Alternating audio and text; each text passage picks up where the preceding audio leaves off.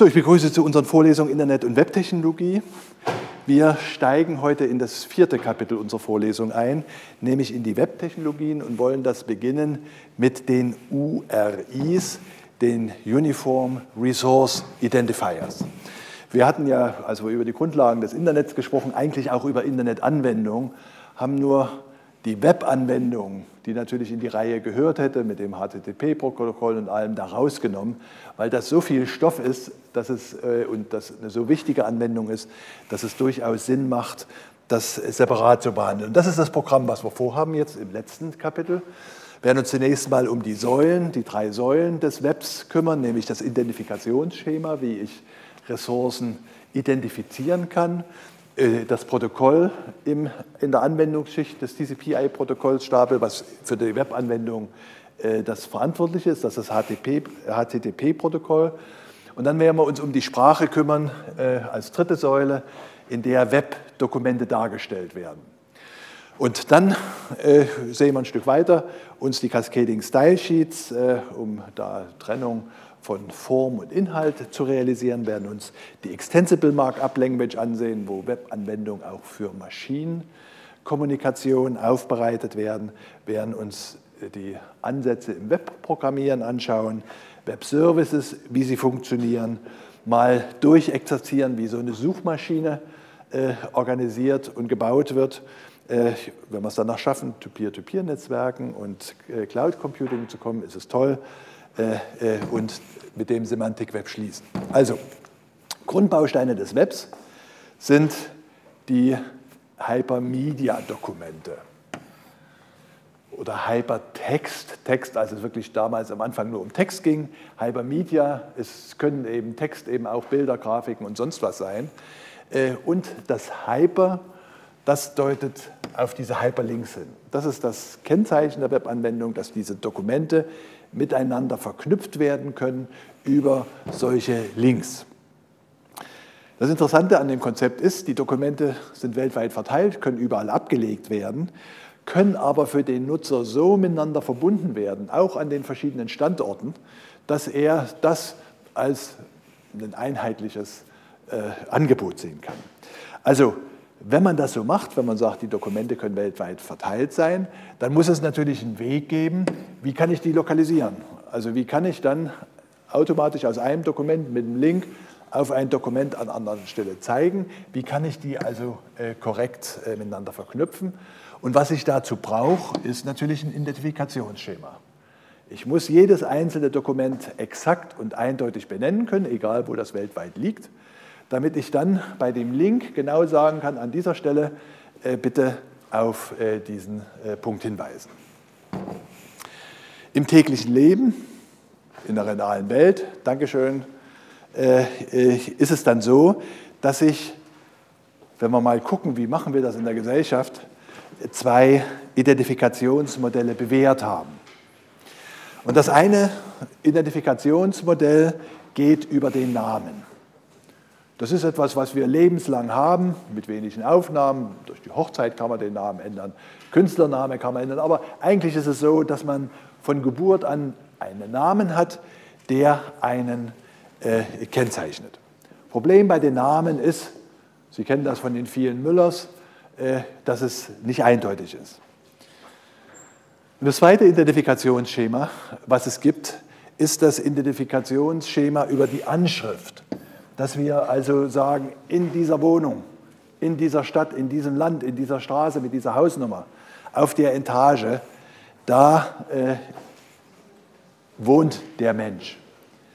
Also es geht um Identifikation. Eine Idee ist, das über Namen zu tun, dies andere über die Lokalität.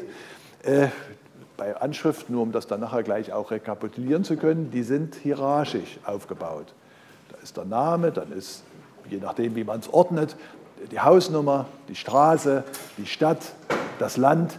Äh, und auf diese Weise kann ich Dinge eindeutig identifizieren. Und genau so etwas brauchen wir im Web, um Webdokumente identifizieren zu können. Und dieses Identifikationsschema im Netz, das sind die URI, die Uniform Resource Identifier. Und genau wie im realen Leben haben diese Identifier zwei Ausprägungen. Nämlich einmal die sogenannten Uniform Resource Name, die URNs. Das ist ein Identifikationsschema, das über den Namen einer Ressource funktioniert. Und als zweites Identifikationsschema, und das kennen Sie natürlich äh, aus dem FF, sind das die Uniform Resource Locator. Und das ist der Ansatz, dass die Identifikation über die Adresse erfolgt. Und das ist das, was im Wesentlichen in den weiten Teilen des Webs äh, das zugrunde liegende Identifikationsschema ist. Also wenn man nach Identifikationsschema fragt, werden viele Leute URL sagen, aber bitte, das Identifikationsschema im Web sind URI, Uniform Resource Identifiers, die es in den beiden Ausprägungen gibt, die auch wirklich beide äh, zu finden sind im Web. Der Vorteil äh, ist, ich brauche diese eindeutige Identifikation einer Ressource äh, jetzt ohne eine weltweite Abstimmung zu starten. Also wenn ich die einstelle. Äh, bei Adressen ist das gegeben. Nicht? Da sage ich irgendwie genau, an der Stelle liegt das Dokument. Auf diesem Rechner mit der Adresse im Internet, da greif einfach zu. Der Nachteil ist aber, dass solche Adressänderungen nicht automatisch nachvollzogen werden. Wenn also jetzt einfach die Ressource, weil Platzmangel herrscht, auf den Nachbarrechner gelegt wird, hat der einen anderen Namen. Das heißt, der zeigt jetzt ins Leere diese Identifikation über die Adresse. Das ist auch im realen Leben so. Nicht? Wenn ich umziehe, dann ist plötzlich die Adresse nicht mehr aussagefähig. Dann gibt es solche Hilfsmittel, Umleitungsantrag, den man bei der Post stellt, funktioniert nicht immer gut. Genau das haben wir natürlich hier in einem viel äh, stärkeren Maße. Das heißt, eigentlich wäre es doch toll, wenn wir sowas wie die URNs hätten, die Namen, äh, über die eine Ressource identifiziert ist, egal auf welchem Rechner sie zufällig und in welchem Netz sie jetzt zufällig abgelegt wird. Dann habe ich plötzlich Flexibilität, kann das umziehen auf einen anderen Rechner, kann das umziehen bei der Neuorganisation in einen anderen Bereich des Netzes und ähnliches. Aber das Problem ist, ich habe dann, muss mir überlegen, wie ich die Eindeutigkeit hinkriege. Und insofern ist das hier mit, dem, äh, mit der Lokalisierung sehr viel einfacher. Nicht, da kann ich dem Internet folgen, da hat jeder Rechner seine Adresse und dann kann ich äh, zugreifen auf, auf diesem Rechner am Internet, auf diesen äh, Speicherbereich und dort liegt etwas. Das heißt, für die Uniform Resource Names, die es gibt, haben wir kein Auflösungsschema. Bei einer Adresse haben wir so ein Auflösungsschema. Nicht? Ich kann genau irgendwie dann äh, sehen, wenn da der Name aufgeschrieben ist, das ist also im Land.de, Top-Level-Domain, ist Internetadresse, dann habe ich den Rechner, dann gucke ich im Rechner auf dem Verzeichnis. Also dort ist das einfach möglich. Für Namen äh, haben wir sowas nicht.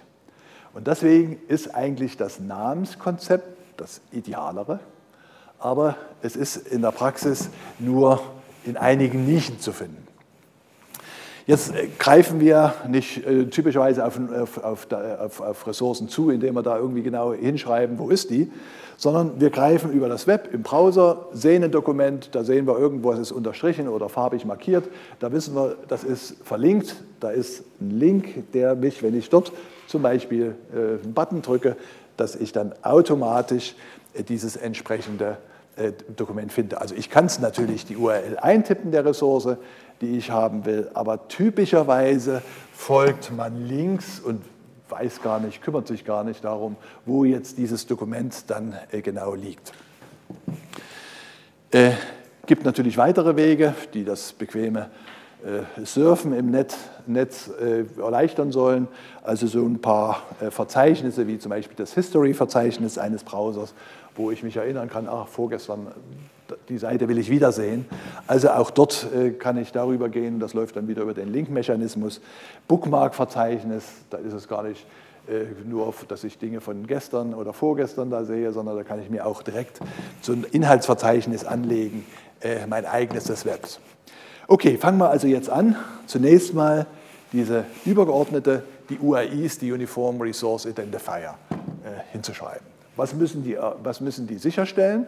Na, die müssen universell funktionieren.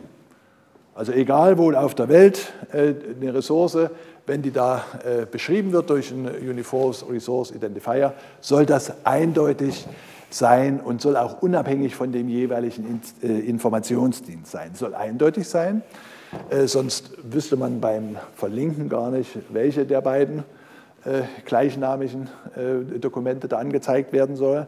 Und das Ganze soll auch erweiterbar sein. Das ist eine Erkenntnis, dass man in der Laufe der Entwicklung gesehen hat, Mensch, da kommt plötzlich ein neuer Informationsdienst dazu, ein neues Adressierungsschema, dass man das einbauen kann ins Web äh, und anschlussfähig machen kann.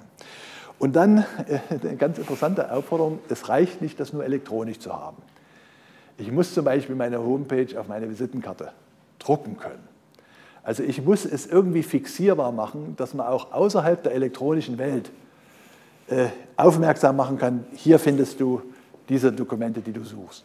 Das ist gar nicht so klar, dass man sowas macht, nicht, weil das ist in der elektronischen Welt, brauche ich das nicht. Nur das schafft die Anschlussfähigkeit zu äh, unserem äh, physischen Leben.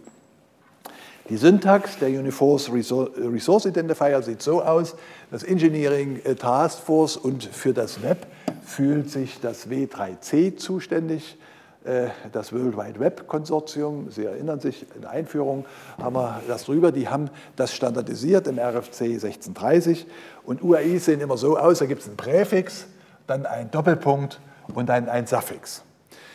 Was macht der Präfix?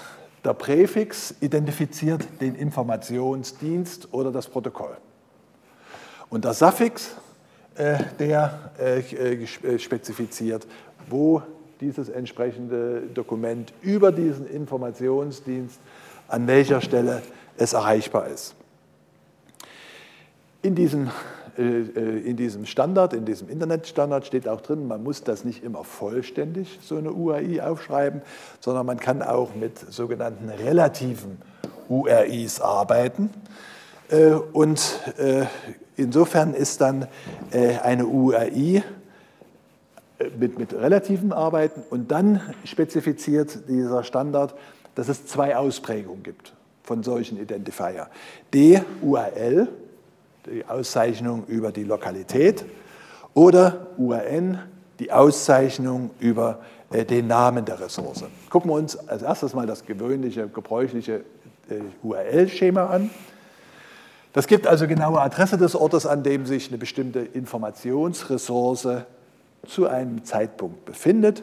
Und die URL-Syntax, die folgt einfach der URI Syntax. Also da gibt es einen Präfix, das heißt hier das Präfix, das ist das Schema im Kontext von URLs genannt. Dann haben wir den Doppelpunkt und dann den Suffix. Und der Suffix ist hier dieser schemenspezifische Teil und Parameter. Gucken wir uns mögliche Schemen an, also zum Beispiel FTP. FTP ist ein Informationsdienst, also können wir eine URL bilden, indem wir FTP, Doppelpunkt, und jetzt kommt die, der schemenspezifische Teil, der also genau an sagt, wo liegt diese Ressource, über die ich mit dem FTP-Protokoll zugreifen will. Das Gewöhnliche im Web ist HTTP-Protokoll, also das gibt den, äh, das Schema an und dann die entsprechende Beschreibung der äh, Ressource, auf die ich zugreifen muss. Äh, es gibt das gesicherte HTTP-Protokoll, das HTTPS-Protokoll, also als Schema, Doppelpunkt und dann mit den zwei, äh, mit den zwei Slashs äh, wird dann der schemenspezifische Teil bzw. der Parameterteil eingestellt. RSTP, ich kann das jetzt Realtime-Streaming und so weiter. Hier sind die entsprechenden äh, äh, äh Internetprotokolle, äh, in denen das spezifiziert ist. Mail to News, NNTP, Telnet. Sie sehen die verschiedenen Internetanwendungsdienste, die wir haben. Und äh, das muss angepasst werden. Das war hier die Möglichkeit, das zu erweitern, um ein neues Schema mit den entsprechenden in diesem Schema üblichen Beschreibungen äh, der Ressource dann. Also wachsende Zahl von Diensten. Dieses, diese Liste wird also permanent angepasst. Sie sehen das hier an dem sprunghaft steigenden äh, RFC, die das festlegt. Und das muss natürlich dann der Browser verstehen. Also schemenspezifischer Teil, wie sieht der jetzt genau aus? Das Schema ist also der Informationsdienst und der schemenspezifische Teil sieht so aus, der nach dem Doppelpunkt kommt. Er startet mit einem Doppelslash. Das bitte so lesen, dass alles, was in Klammern steht, fakultativ vorkommen kann.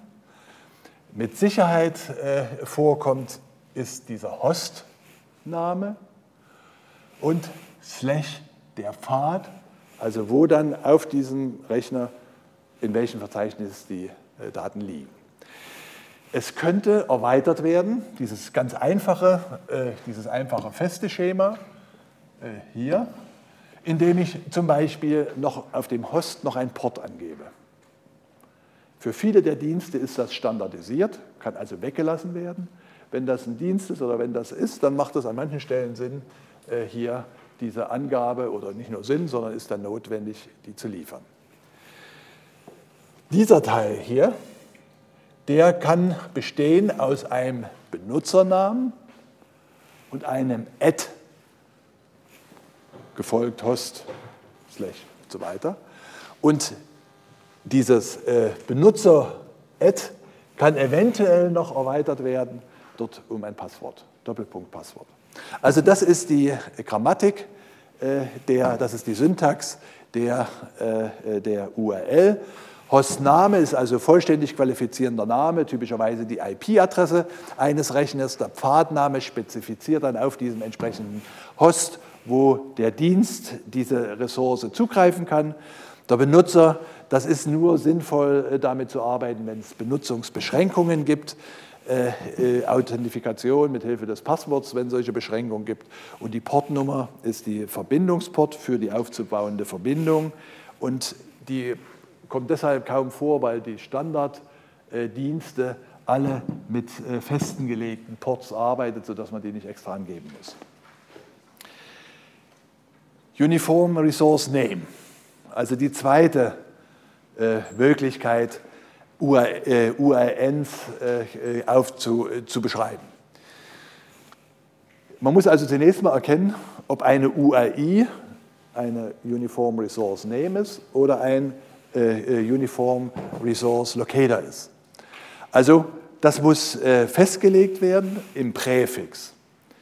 Zurzeit haben wir im Netz kaum Unterstützung von diesem zweiten Ansatz der Identifikation von Dokumenten über die URNs. Das heißt, eines der wenigen Beispiele ist zum Beispiel die Deutsche Nationalbibliothek, die hier mit diesem Dienst Namen von Dokumenten dann auflöst äh, und auf die entsprechenden Dokumente zeigt. Die, äh, äh die Beschreibung in den Standards äh, äh, erfolgt hier. Es werden funktionale Eigenschaften beschrieben, Syntax wurde festgelegt. Es gibt großes Nachdenken, ob man nicht besser versucht, dieses Namenscharakterisierung stärker zu nutzen, als das mit dem Locator, weil das Umziehen eines Rechners das äh, zu klein werden für die Ressourcen ein sehr häufiges Problem ist. Und derjenige, der auf das Dokument verlinkt, nicht benachrichtigt wird, ob da, also typischerweise nicht benachrichtigt wird, ob da ein Rechner umgezogen ist. Viele wissen gar nicht, wenn sie sich nicht darum kümmern, dass da auf sie verlinkt wird. Das heißt, es gibt da so eine Liste, eine aktuelle Liste von den URN-Namespaces, die hier unter dieser äh, URL der IANA äh, zu sehen ist. Wenn man sich jetzt mal vorstellt, was braucht man, um Dokumente über einen Namen zu, äh, zu äh, finden, dann muss das so aussehen, dass ich über den Namen auf die Adresse komme. Und dann kann ich weitermachen. Und wenn dann eine Adressänderung erfolgt, dann muss beim nächsten Mal über den Namen dann eben die aktuelle Adresse, die geänderte Adresse durch sein. Also man braucht hier für die Auflösung, man nennt das Auflösung eines Namens, in dann eine Beschreibung eines Rechners am, am Netz mit der entsprechenden äh, so, dass zunächst mal der Namensidentifier äh, äh, äh, untersucht werden muss. Der wird einem Dienst, dem äh, Resolver-Dienst zugeleitet und der löst dann äh, diesen, äh, der, der sagt, aus welchem Bereich der Name kommt. Also stellen Sie sich zum Beispiel vor, hier, wie heißen die bei Büchern, äh, ISSN. Das könnte also ein Identifikationsschema für Bücher sein, das ich also mit ISSN feststelle, aha, das ist eine ISSN und die hat ja einen bestimmten Nummerncode, das weiß ich dann. Dann weiß ich, dass ich mich jetzt kümmern muss darum, solche ISSS-Namen aufzulösen und jetzt mal genau rauszukriegen, aha, diese Nummer ist diese Ressource. Dann kommt also der URN-Resolver für den entsprechenden Namensdienst. Können ganz viele Namensdienste sein. Und der sorgt dann dafür, dass mein Client die URL zurückkriegt und dann ist alles Standard. Ja? Also das, was heute läuft, ist, dass der Client über URL-Anfrage dann äh, vom Informationsanbieter die entsprechende Ressource kriegt. Wenn wir uns das vorstellen, das würde mit Namen funktionieren, müssen wir zunächst mal das Namensschema identifizieren, weil für jedes Namensschema, also ISSN zum Beispiel oder äh, was ist es, äh, bestimmte Codes, Barcode, ja jeweils andere, Inform also andere äh, Dienste, Identifikationsdienste sind, muss der Client mitgeteilt kriegen, welchen Typ von Namen es geht und dann muss er die URL geben und dann kann das äh, normal laufen. Also das ist die Beschreibung von Ressourcen im Netz, die Uniform Resource Identifier, die es in der üblich praktikablen, uns gut bekannten Version der URLs gibt und in der eigentlich für die Zukunft viel wünschenswerteren Form der URNs gibt, die aber zurzeit nur Schattendasein bilden. Danke für Ihre Aufmerksamkeit.